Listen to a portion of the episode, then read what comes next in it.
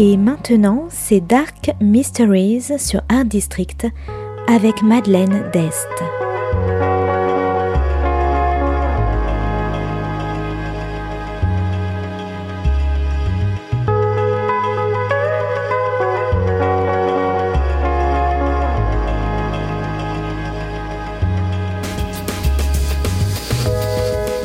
Welcome to Dark Mysteries, a book review show devoted to crime, mysteries, thrillers, and the dark side of human nature.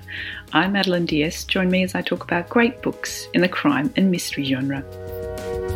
Today's book is Hold Your Tongue by Deborah Masson. Published by Penguin Random House in 2020, today's book is all about shame, revenge, and tongues.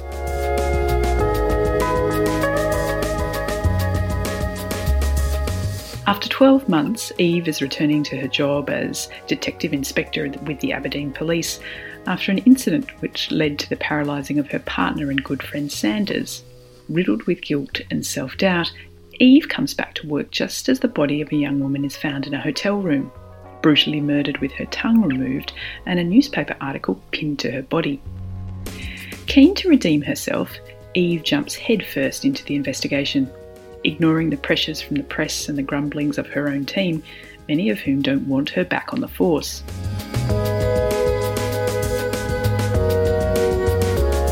As the investigation continues, Eve and her team are at a loss. Then another victim is found, and their only suspect turns out to be a dead end, and there seems to be links back to what happened to Eve and her partner Sanders a year earlier. Eve begins to wonder if this is all about her, and while those people responsible for Sanders' injuries are all in jail, she's desperate to find the link. But is this all a distraction? And with no other leads and a pattern emerging, how can she find the murderer before the next victim arrives?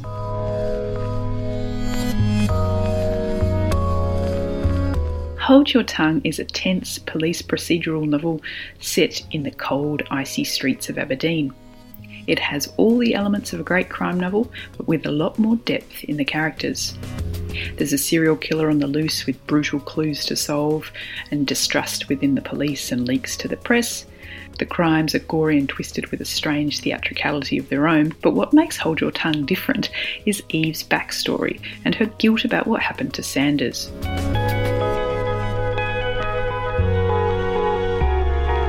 With her friend and colleague now paralysed, Eve is plagued by guilt and rather than hiding, she goes to visit Sanders regularly, more by way of punishing herself than actual recovery.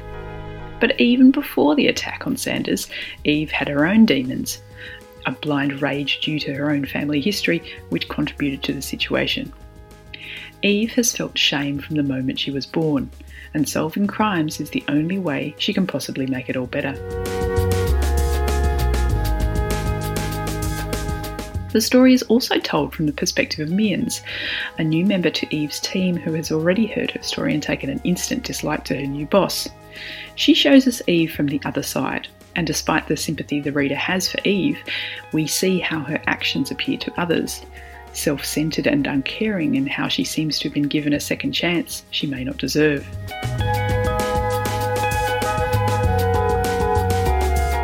Meanwhile, we get glimpses of the murderer's mind, the blood and tragedy from his own childhood, and the corruption of a mind through grief. So, if you like bloodthirsty crimes, lies, guilt, complex characters, and demons from the past, I recommend Hold Your Tongue by Deborah Masson. Thanks for listening to Dark Mysteries. If you have any feedback or want to say hello, you can contact me at Art District Radio by email at mde at artdistrict-radio.com. Or if you'd like to listen to past reviews, please go to artdistrictradio.com forward slash podcasts. And until next time, happy reading.